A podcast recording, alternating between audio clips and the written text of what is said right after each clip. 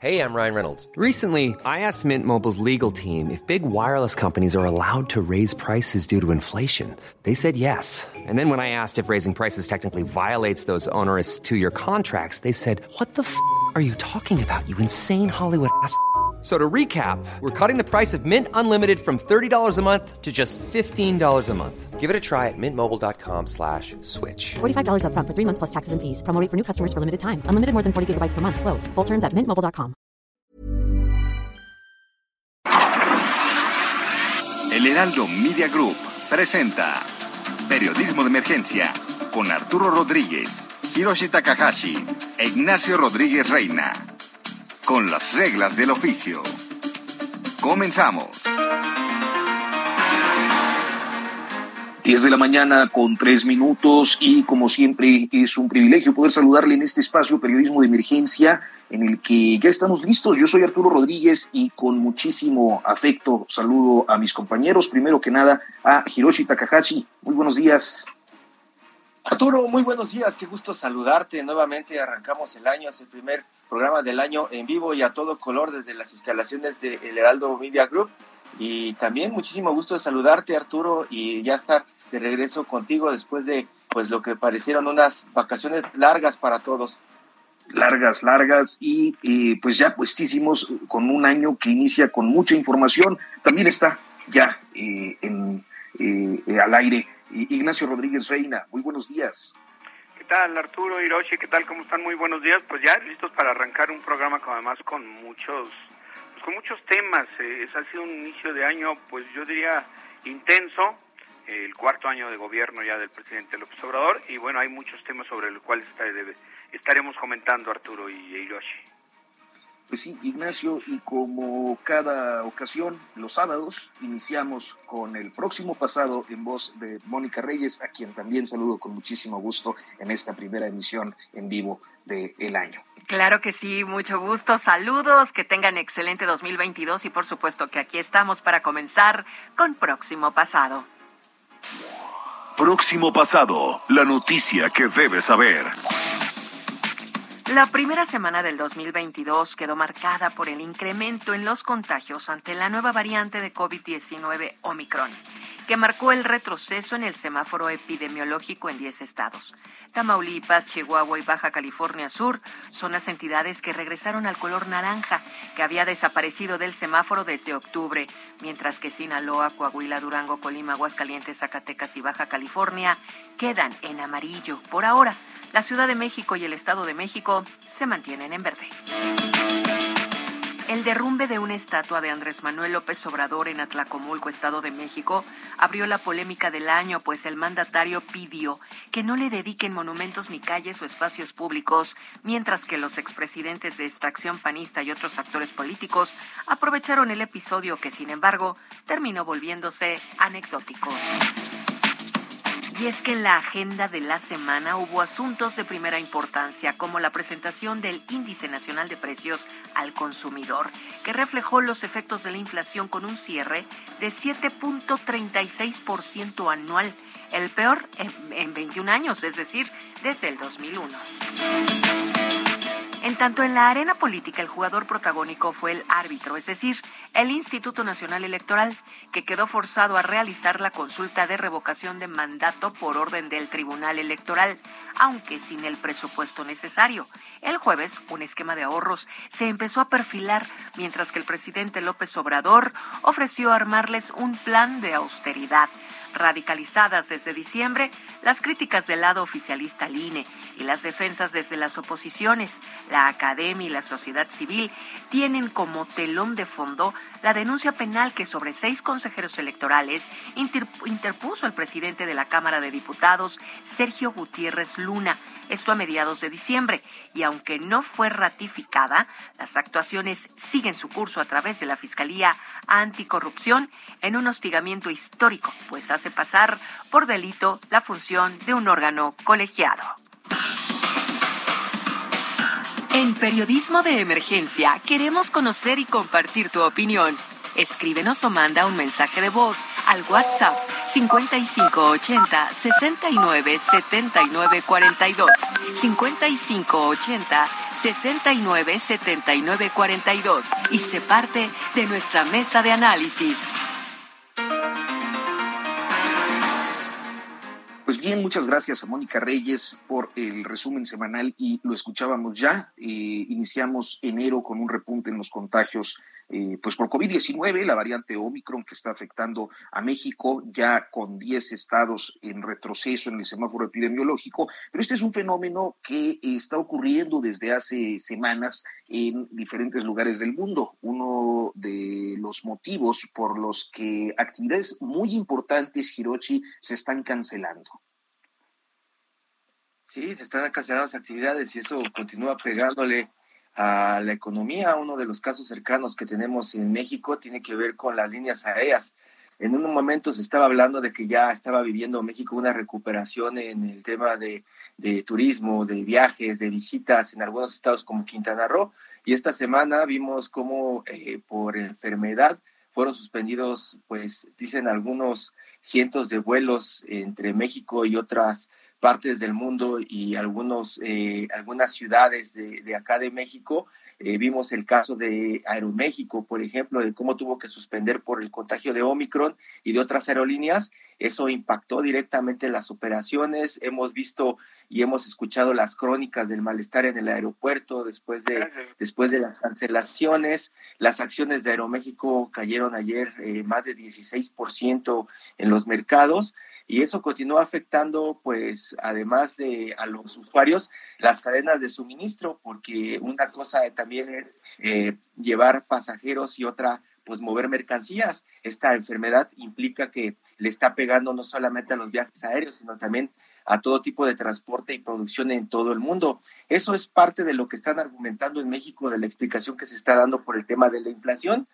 Seguramente han escuchado en los últimos días y meses de cómo se ha hablado de que este índice nacional de precios al consumidor eh, ha aumentado y ha aumentado por arriba de lo que esperaban todos los analistas y lo que esperaba el Banco de México. Ellos tenían que controlarlo en un rango de 3% y resulta, como nos cuenta Mónica, que el año pasado cerró con una tasa de inflación de 7.36%. Para quienes no lo han vivido, Arturo, Nacho, Mónica, pues esto puede parecer algo pasajero, pero nosotros que en algún momento nos llamaron la generación de la crisis, pues como que revivimos esas pesadillas porque México no había vivido un aumento de precios tan alto desde el año 2000, Nacho Arturo. 2001, que además fue un año de, de, pues de una crisis internacional eh, tremenda, eh, un momento muy crítico que eh, pues no habíamos visto hasta ahora, Ignacio. Eh, creo que justamente, bueno, hay, hay algunas generaciones que lo que podemos decir es que la verdad es que hemos vivido en permanente crisis. Recuerdo desde el 1994, con el famoso error de diciembre en el que eh, pues hubo una devaluación sustancial del valor de la, de la moneda mexicana contra el frente al dólar. Bueno, pues desde ahí ha sido, digamos, eh, eh, yo creo que desde este desde eh, 1994, lo que hemos visto son tasas de crecimiento apenas, apenas este, mínimas, en lo que por supuesto ha estado contribuyendo a aumentar las desigualdades regionales, la desigualdad social en el país. Y bueno, pues hoy se nos presenta lo que lo que los especialistas dicen que no es responsabilidad y creo que hay grado de razón, no hay responsabilidad de decisiones de política monetaria o pública, económica aquí en México. Lo cierto es que es un, fenómeno global que, eh, pero cuyos efectos no dejan de afectar a la, pues, al resto de la población, a todos nosotros. Sí, de pronto se habla, Nacho Arturo, de que esto no es un problema de México, que es un problema global. Nos hablan de que el precio de los alimentos de la canasta básica son los que más están golpeando en este momento el bolsillo de los mexicanos. Pero sorprende porque así como estamos hablando de las alzas en gas doméstico, en gasolinas, en las verduras, eh, el gobierno dice que eso está controlado, pero ayer sorprendió el subgobernador del Banco de México, Jonathan Heath, diciendo que eh, la inflación subyacente, y inflación subyacente se refiere a esta core inflation que tiene que ver con precisamente los productos eh, de consumo y sus precios a corto plazo, eh, indican que pues no se ve bien lo que viene en los próximos meses y dice que esto es una señal de eh, un problema más inercial y hasta estructural. Entonces ya deja ver que pues no necesariamente tiene que ver con que se estén implementando buenas políticas en este país, algo que muchos economistas críticos han dicho desde hace meses, Arturo Nacho. Pues sí, eh, Hirochi, tú que eres todo un eh, observador, un apasionado de la tecnología, eh, pues siempre estás muy, muy al tanto de las novedades en, ese ámbito. Y pues en estos días solía realizarse la Feria de la Tecnología en Las Vegas, que es uno de, las, de los grandes eventos que ya fue clausurado. Pues eh, terminó esta semana eh, de Consumer Electronics Show. Es considerada la feria de tecnología más importante del mundo. Prácticamente eh, llegan todas las marcas que, desarrollan tecnología, incluso ya se sumaron las empresas de automóviles desde hace unos pues 10 años que, que, están presentes ahí. Es el lugar en donde se han presentado desarrollos como la videocasetera o como el Xbox o como las pantallas planas. Es el espacio en donde sabemos qué es lo que estará a disposición de los consumidores a corto plazo y a mediano plazo. El tema de los autos voladores, el tema de las redes sociales, la presentación de Netflix fue ahí. Hay muchísimas cosas que se tienen que ver en esta conferencia que pues reúne hasta 200 mil personas de pronto en una semana allá, allá en, las, en Las Vegas. Es la feria más importante de la ciudad del vicio. Y precisamente esta semana no estuvimos allá, es el segundo año que no estamos allá, después de más de una década, 15 años de ir, eh, pues, eh, eh, casi religiosamente, aunque seamos ateos, a, esta, a esta feria. Y está en la línea para platicarnos más de esto, de, del escenario, que, de cómo lo vivieron las marcas, Daniel Aguilar, el director de comunicación de LG para México. Y, Dani, pues eh, este es un contexto un poco acelerado de lo que, eh, o, muy, resumido, ¿no? De lo que de lo que vivimos allá cada año en Las Vegas y que, pues desde el año pasado no hemos logrado eh, volver a vivir. Dani, buenos días. Muy buenos días, querido Giro, Ignacio Arturo. Es un gusto poder estar con ustedes hoy platicando entre entre Omicron y crisis este por inflación, pero el CES y la tecnología siguen adelante a pesar de todo, ¿no? Y Daniel, ¿cómo estás? Te saluda Ignacio Rodríguez. Oye, ¿y por qué no nos platicas un poco, digo, a pesar de estas circunstancias que no son las más favorables como para conocer, digamos, los, los, avances, los adelantos tecnológicos, ¿qué dirías, en tu opinión, que fue lo más destacado que, que se presentó esta, esta edición de la feria? Pues mira, creo que en esta edición hay, hay, hay varias cosas importantes y creo que rescatando un poco lo que comentaba Giro es que es una edición que regresa, ¿no? El año pasado fue 100% virtual y este año regresa de manera presencial. Nosotros como LG Electronics decidimos regresar de manera híbrida. Entonces, en el boot, en el stand donde se mostraban los productos, la gente no está viendo los productos de manera física, presencial, sino que lo hacen con una realidad virtual aumentada y lo mismo hicimos para la gente en las computadoras, tratando de llevarles a todos, no solamente a los medios de comunicación, sino a toda la gente, los principales avances. Y nosotros, eh, lo que mostramos, eh, creo que va en dos líneas. La primera es eh, cómo vemos nosotros el futuro o la visión de la tecnología a los siguientes años. Y la segunda es lo que ya va a estar a la venta pronto en los siguientes meses eh, presentamos un auto concepto que se llama Omnipod. Entonces, para todos los que nos escuchan, imagínense una especie de coche grandote como una combi, donde puedes entrar parado. Y lo que LG propone es que todo lo que tienes en tu casa y todo lo que está en tu vida relacionándose contigo, lo puedes trasladar a tu movimiento, a tu salida de casa. Entonces, dentro de este auto, que por supuesto es autónomo, tienes pantallas OLED del G flexibles, curvas, que te permiten estar conectado con tu trabajo, con tu familia, que te permiten tener infoentretenimiento, cosa que ya existe. Por ejemplo, nosotros equipamos la última versión de Escalade con una pantalla OLED flexible que va en todo el tablero y con el sistema de infoentretenimiento, con una como una especie de closetcito chiquito que mientras vas en camino a tu trabajo o a tu cita o a donde vayas, te va planchando el, el saco o lo que te vayas a poner. Es, un, es una suerte de visión hacia lo que viene en el futuro de la movilidad. Y pues parecería que sea algo como extraño, pero nosotros, y Giro podrá acordarse, hace ocho años nosotros habíamos presentado la primer televisión flexible del mundo, que era una hojita de papel que era intocable, ¿no? Porque era rarísima. Y cinco años después pudimos ofrecer el primer televisor flexible ya a la venta para la gente. Entonces, estos conceptos sí son realmente algo que se llevan a cabo y eventualmente lo vamos a ver hecho una realidad eh, eh afuera, en las calles, ¿no? Esa parte de las pantallas flexibles se hablaba desde hace muchos años. Eh, en Corea, por ejemplo, como los sucesores de los periódicos o de los libros, antes de que saliera eh, eh, el iPad. Ya es una tecnología que se está aplicando en muchos terrenos, Dani.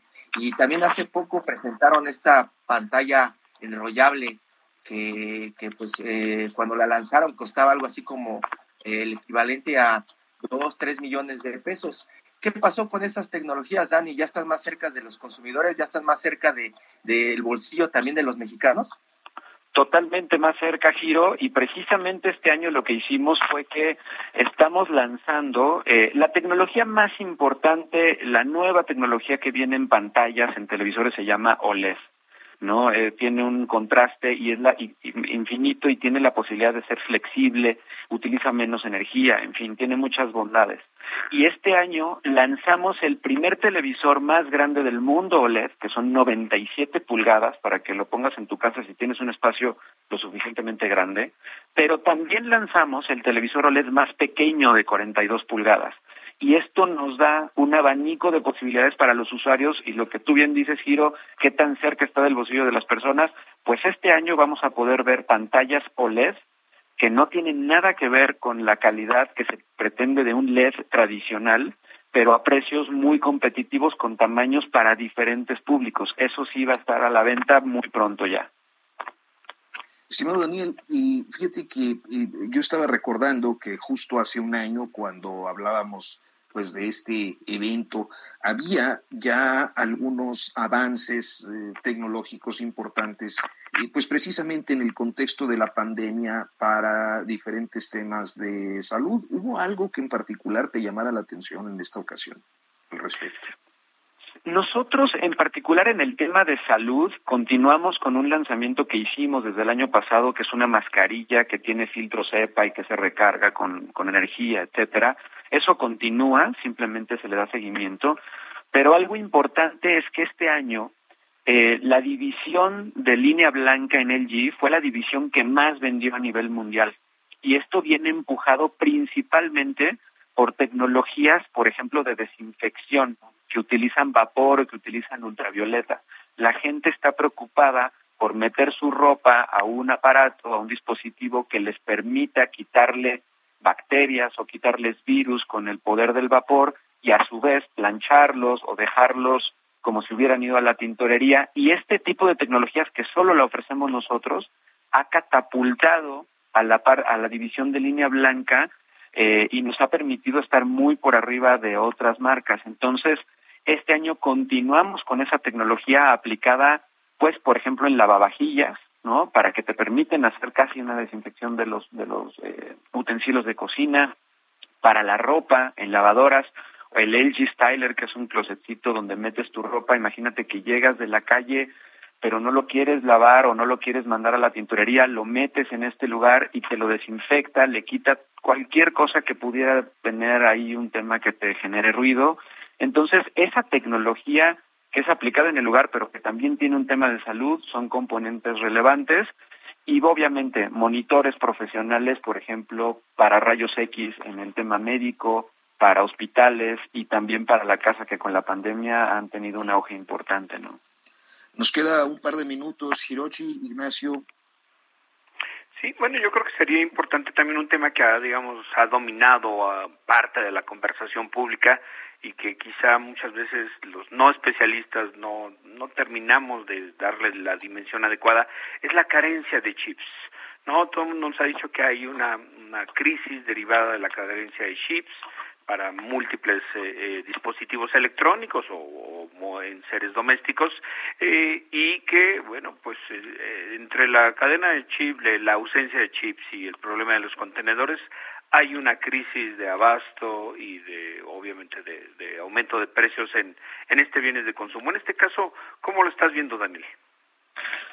Sí hay un hay un asunto importante a nivel global, ¿no? Que afecta a todas las empresas sin excepción y este tipo de chips, como tú bien dices, pues son utilizados en autos, pero también son utilizados en computadoras y son utilizados en lavadoras, en refrigeradores, porque hay que recordar que los dispositivos que ofrecemos pues tienen inteligencia artificial y son inteligentes de alguna manera.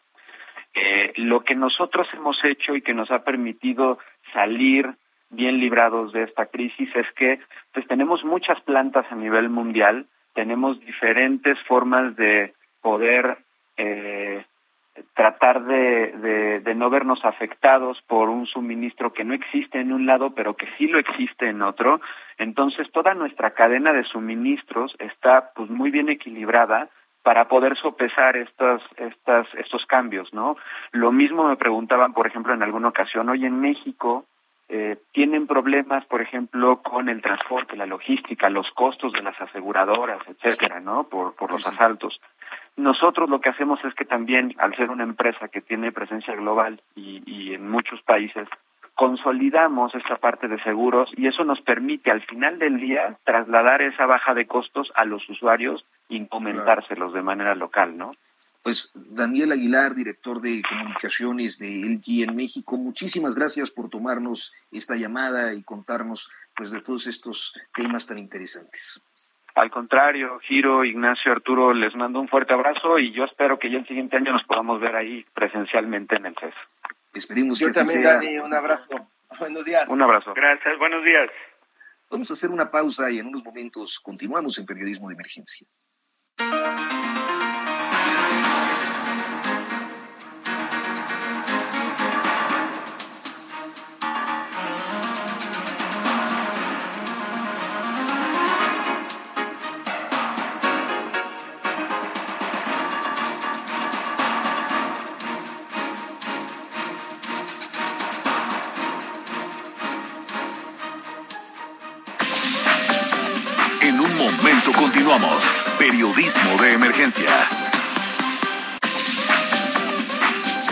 Regresamos con las reglas del oficio. 10 de la mañana, 10 de la mañana con 30 minutos y nosotros continuamos en periodismo de emergencia con más temas, con otros asuntos. Ha sido muy polémico esta, estas semanas desde, eh, pues, ¿qué será? La segunda semana de diciembre y eh, hasta el día de hoy. Eh, el asunto del Instituto Nacional Electoral y la organización de la revocación de mandato, Ignacio. Sí, yo creo que sí, uno de los temas que además yo creo que lo estarán dominando, y no sé si para bien, pero estarán dominando la agenda del país. El presidente López Obrador y los consejeros de línea han entrado, yo diría, en una dinámica polarizante, confrontativa, en torno pues a una consulta que muchos cuestionan, eh, porque consideran que pues eh, nadie está pidiendo que el presidente López Obrador eh, concluya su mandato ni, ni, ni lo deje, así es que les parece que es un ejercicio inútil. Y por la otra parte quienes eh, eh, lo impulsan eh, están argumentando pues que es un ejercicio que nos va a permitir a todas las ciudadanos y ciudadanos este pues un poco ejercer esta democracia directa un lo le llaman algo así como un pedagogía democrática en fin que muchos miles de millones de pesos por una consulta que eh, lo que alcanza a uno a, a, obviamente a visorar es una reforma electoral en el que eh, seguramente eh, se discutirá en la Cámara de Diputados y se le tratarán de rehacer de rehacer eh, pues un, el órgano electoral que ha en los últimos años bueno en las últimas décadas ha estado Ryan Reynolds here from Mint Mobile with the price of just about everything going up during inflation we thought we'd bring our prices down. So to help us, we brought in a reverse auctioneer, which is apparently a thing. Mint Mobile unlimited premium wireless. Ready to get 30, 30, bit to get 30, bit to get 20, 20, 20, bit to get 20, 20, bit to get 15, 15, 15, 15 just 15 bucks a month. So, Give it a try at mintmobile.com/switch. $45 upfront for three months plus taxes and fees. Promo rate for new customers for limited time. Unlimited more than 40 gigabytes per month. Slows. Full terms at mintmobile.com. Tratando de dar garantizar certidumbre en las elecciones.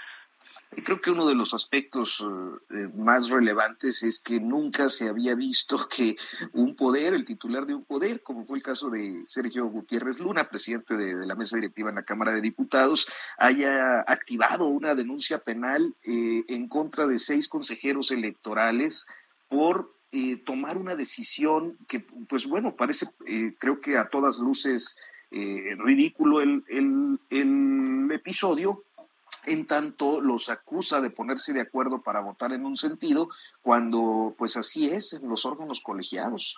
Hiroshi.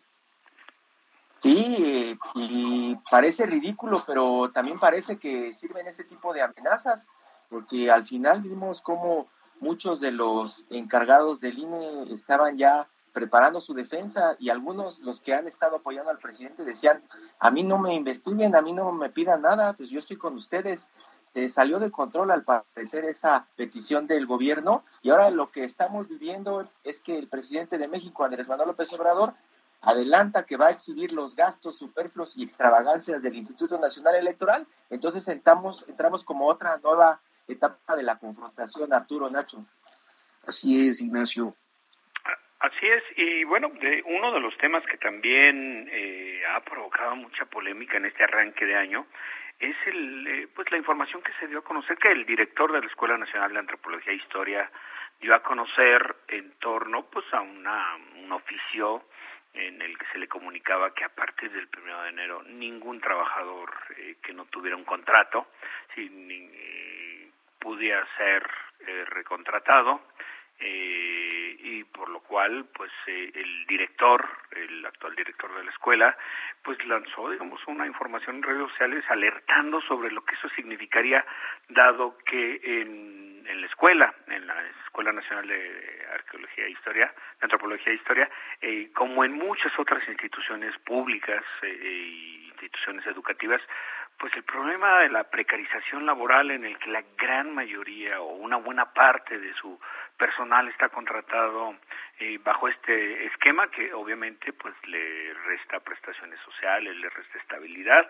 y bueno eso desató ha desatado una crisis en el que pues está digamos está discutiendo exactamente si solo es una medida que se malinterpretó, si fue problema de lenguaje burocrático o si en realidad hay una crisis profunda que ya viene desde hace mucho tiempo y no es nueva. Y bueno, justamente para para platicar, eh, le agradecemos muchísimo a Julieta Valle, ella es la exdirectora de la Escuela Nacional de Antropología e Historia, que nos tome la llamada. Muy buenos días, Julieta. Hola, buenos días, ¿qué tal? Pues nada, Gracias que invitarme. Al contrario, pues eh, eh, obviamente usted conoce perfectamente el funcionamiento de la escuela y este pues eh, este fin de año y principios de año obviamente eh, conocimos esta información. Eh, como como alguien que conoce las entrañas y que es parte de pues ha sido parte de la historia de la escuela cómo ve la situación qué es lo que está pasando Julieta Pues bueno, podemos, em, por comentar el tema del, del que le hacen referencia, este, en sentido estricto, en ninguna parte dice que la gente no va a ser recontratada, ¿no? Eso hay que porque pues esa información es la que ha circulado pues, esencialmente no es el contenido del documento. Ahí lo que se plantea es que no se a trabajar en tanto esté elaborado y firmado y formalizado el contrato correspondiente a este año o a estos meses del año. Entonces, eh, digamos, un, un primer de toda esta polémica, pues sí tiene que ver, pues un documento, a mi parecer, pues abiertamente, pues mal elaborado, mal redactado, poco cuidadoso, sin duda alguna, este, pues justamente por un de, de forma, pues se prestó tergiversación del contenido, ¿no? Entonces, este, creo que sí es importante que se sepa en ningún momento se dijo que estas personas no iban a ser recontratadas, simplemente se es proceso unos días más adelante, cosa que decir que sucede con regularidad. Sí, tenemos, tenemos eh, algunas fallas en la comunicación, doctora Julieta Valle. Vamos a tratar de hacer el ajuste eh, para eh, que pueda mejorarse la transmisión. en tanto lo logramos, Ignacio, pues creo que el, el asunto de la ENA se inscribe en un contexto donde otras instituciones de educación superior han tenido y están en un proceso eh, conflictivo precisamente por los temas presupuestales que volvió más estridente esto que por lo que nos dice la doctora y por lo que hemos logrado observar a lo largo de la semana, pues eh, pareciera ser una confusión. Pues eh, podría ser una confesión. Me parece que esperemos saber un poco ahora que se restablezca la comunicación con la doctora.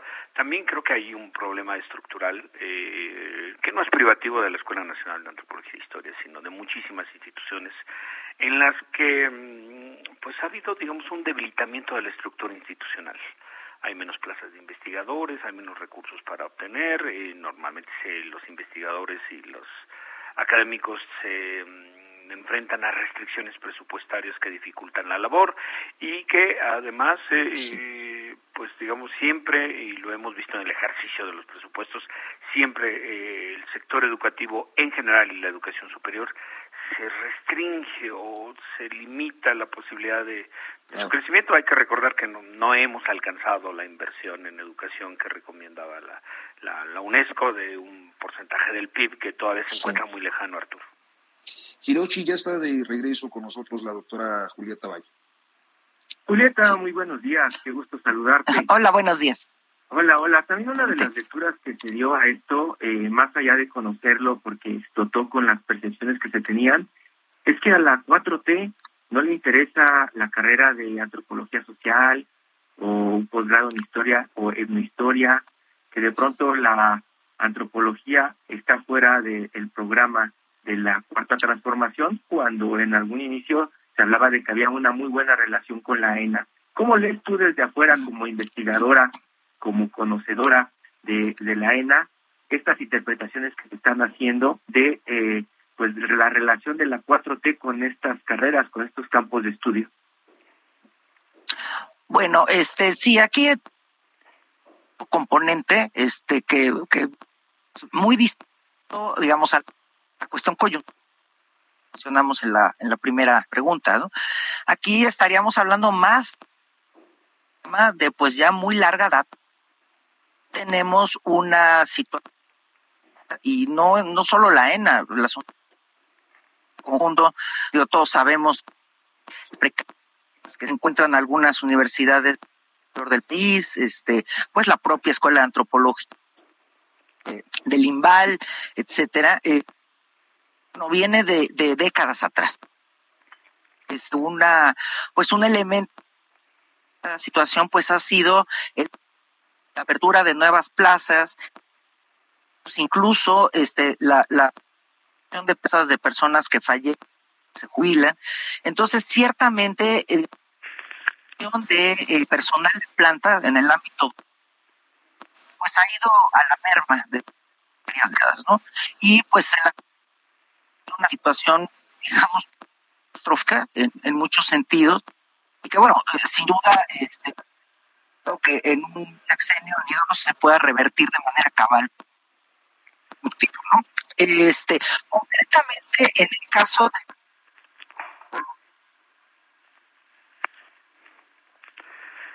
Parece que estamos teniendo algún, algo de problemas con la comunicación, ¿no? Sí, sí, sí, este, lamentable porque creo que era interesante escuchar eh, a la doctora Julieta Valle. y vamos a ver si logramos restablecer la comunicación, pero bueno, creo que este nos iba adelantando un poco, Hirochi, eh, en relación a tu pregunta, una serie de apreciaciones. Sí, parte de lo que eh, alcancé a entender es que pues es un problema que arrastran desde hace muchos años, como lo mencionaba Nacho, que es difícil que se componga esta relación no solamente con la Escuela Nacional de Antropología e Historia, sino con otros institutos que están relacionados. Parte de lo que nos dice, pues, es que hubo una confusión ahí en el tema de las contrataciones. Ya lanzó un comunicado la ENA hace unos días en donde dice que este lunes 10 de enero van a firmar contratos con vigencia a partir, es decir, retroactivo al 1 de enero del 2022 y hasta el 31 de marzo del 2022 y que comenzarán a pagarles antes de que acabe el mes. Eso es eh, lo que lanzaron para decirle a que pues todos los trabajadores eh, eventuales tienen que regresar a sus actividades o tenían que regresar a sus actividades desde esta semana. Esta semana ya ellos comenzaron a trabajar, pero pues sigue el ruido. Por ahí vimos cómo eh, hubo eh, manifestaciones y pintas allí en el Ángel de la Independencia, también como sucedió en la sede del Instituto Nacional de Antropología e Historia, hubo manifestaciones, pintas, que pues ahora desde adentro de la dirección de la ENA se preguntan pues qué, qué es lo que qué es lo que motiva no esta estas expresiones que ellos dicen son actos vandálicos de los que se deslindan Arturo Nacho pues sí, pues.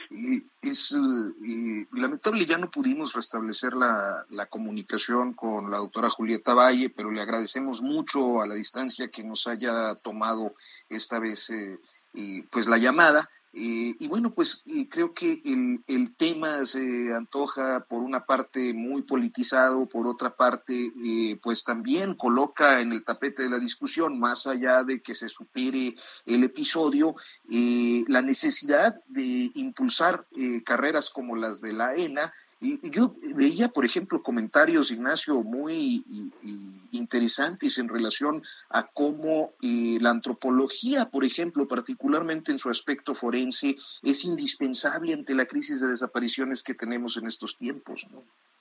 Sí, bueno, yo creo que sería una de las, de las betas importantes. Hay que recordar que en México eh, hay una crisis forense de 52 mil personas y cuerpos que están regados literalmente por todo el país sin identificar.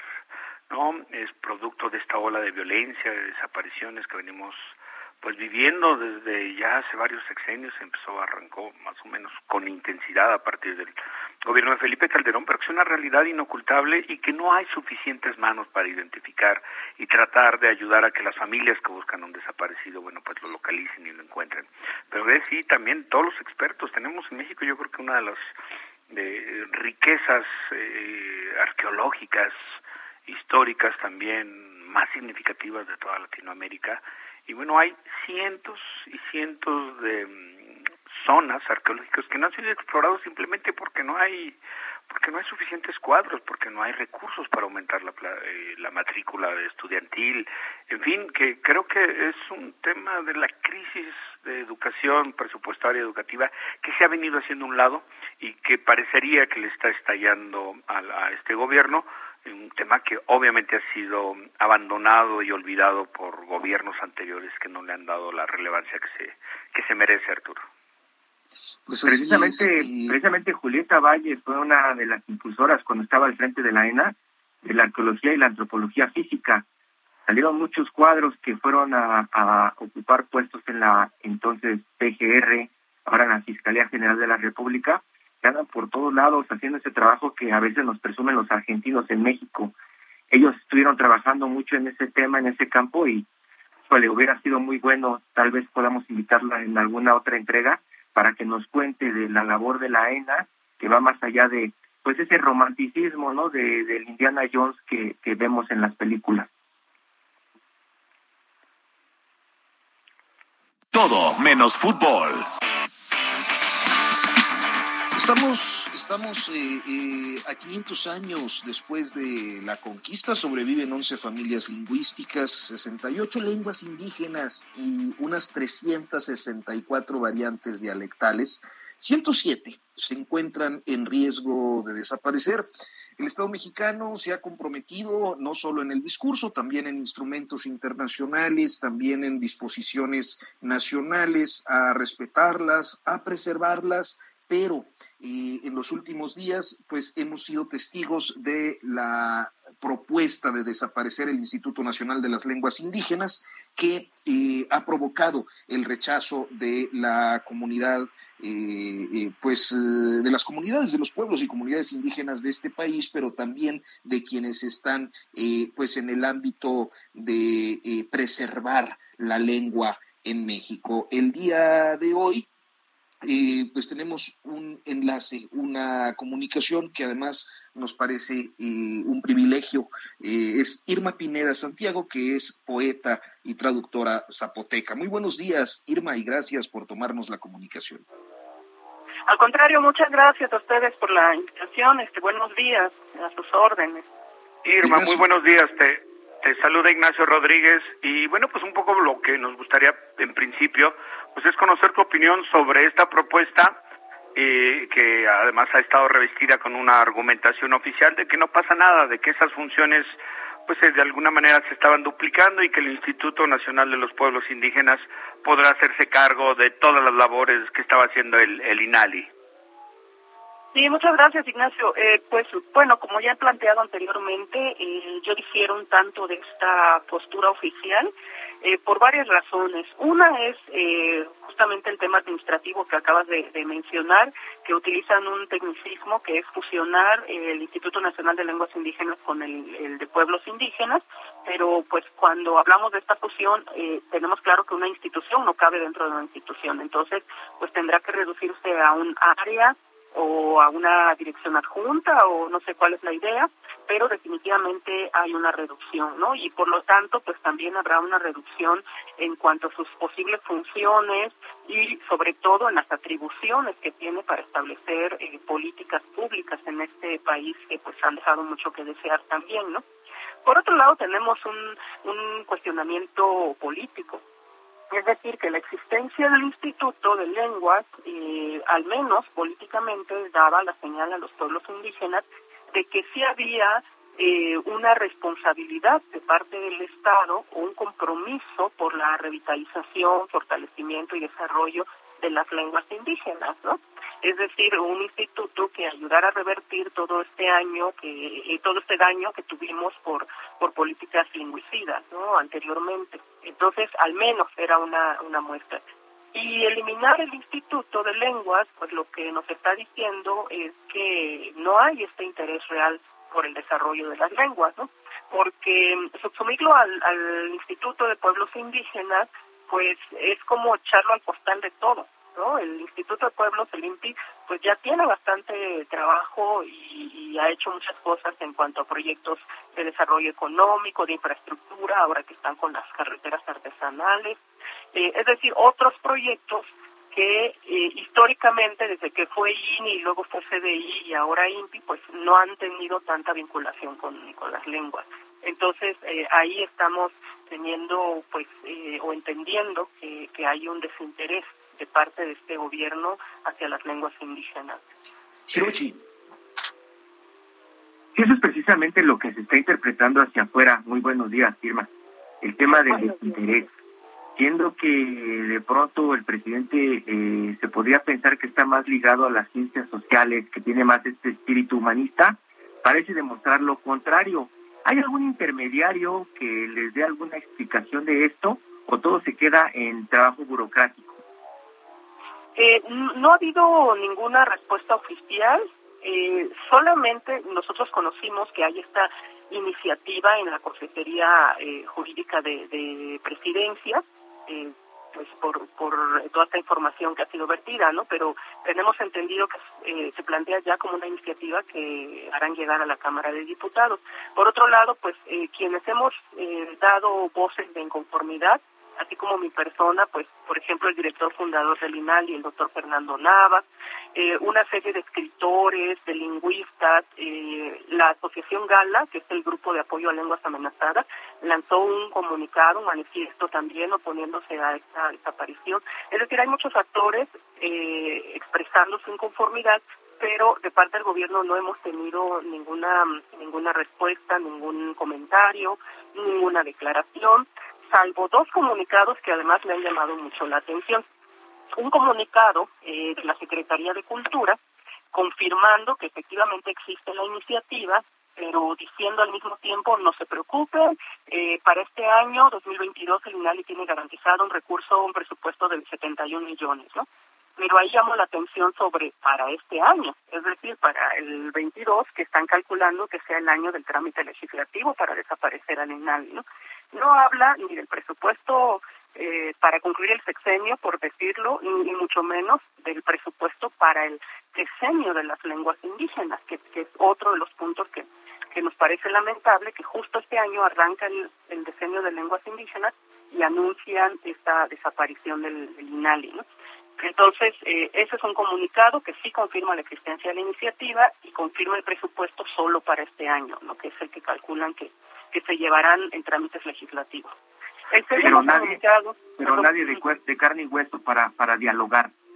No, no, no, no, nadie, nadie. Y el segundo comunicado que me llama la atención es el que emite eh, el, hace dos días el Instituto Nacional de Pueblos Indígenas, precisamente, donde ya anuncia actividades para el diseño de las lenguas, anuncia la Universidad de las Lenguas Indígenas, eh, es decir, anuncia una serie de actividades ya sobre el tema de lenguas indígenas dando por hecho que, ya el INPI se vuelve cabeza de sector en este tema de las lenguas y sobre todo del diseño de las lenguas, ¿no? Pero finalmente no, no hemos tenido ninguna respuesta, salvo estos dos comunicados que han sido interesantes de analizar.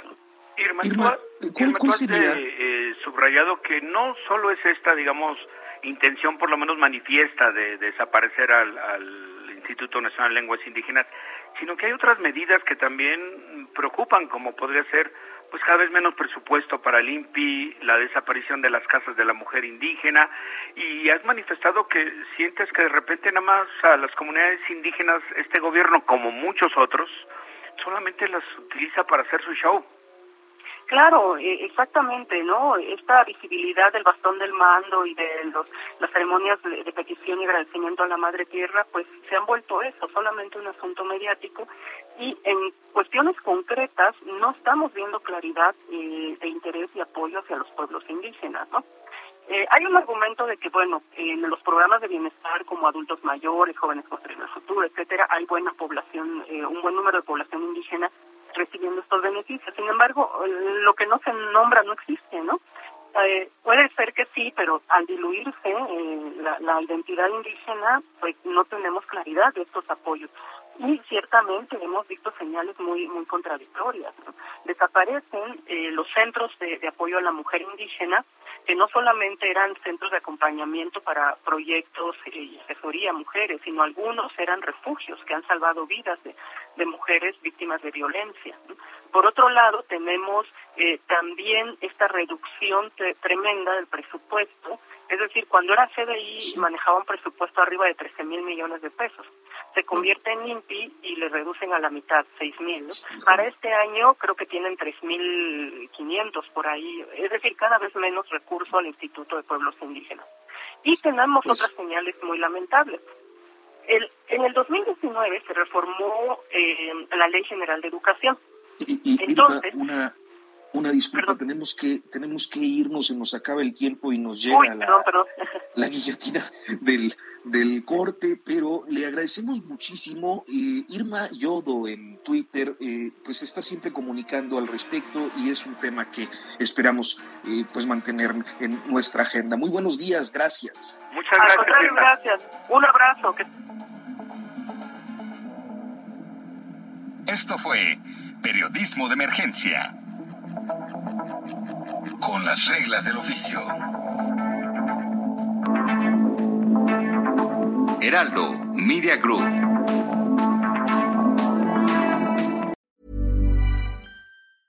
Hi, I'm Daniel, founder of Pretty Litter. Did you know cats tend to hide symptoms of sickness and pain? I learned this the hard way after losing my cat, Gingy. So I created Pretty Litter, a health monitoring litter that helps detect early signs of illness by changing colors, saving you money and potentially your cat's life. Pretty Litter is veterinarian developed, and it's the easiest way to keep tabs on your fur baby's health right at home. Go to prettylitter.com and use code ACAST for 20% off your first order and a free cat toy. Terms and conditions apply. See site for details.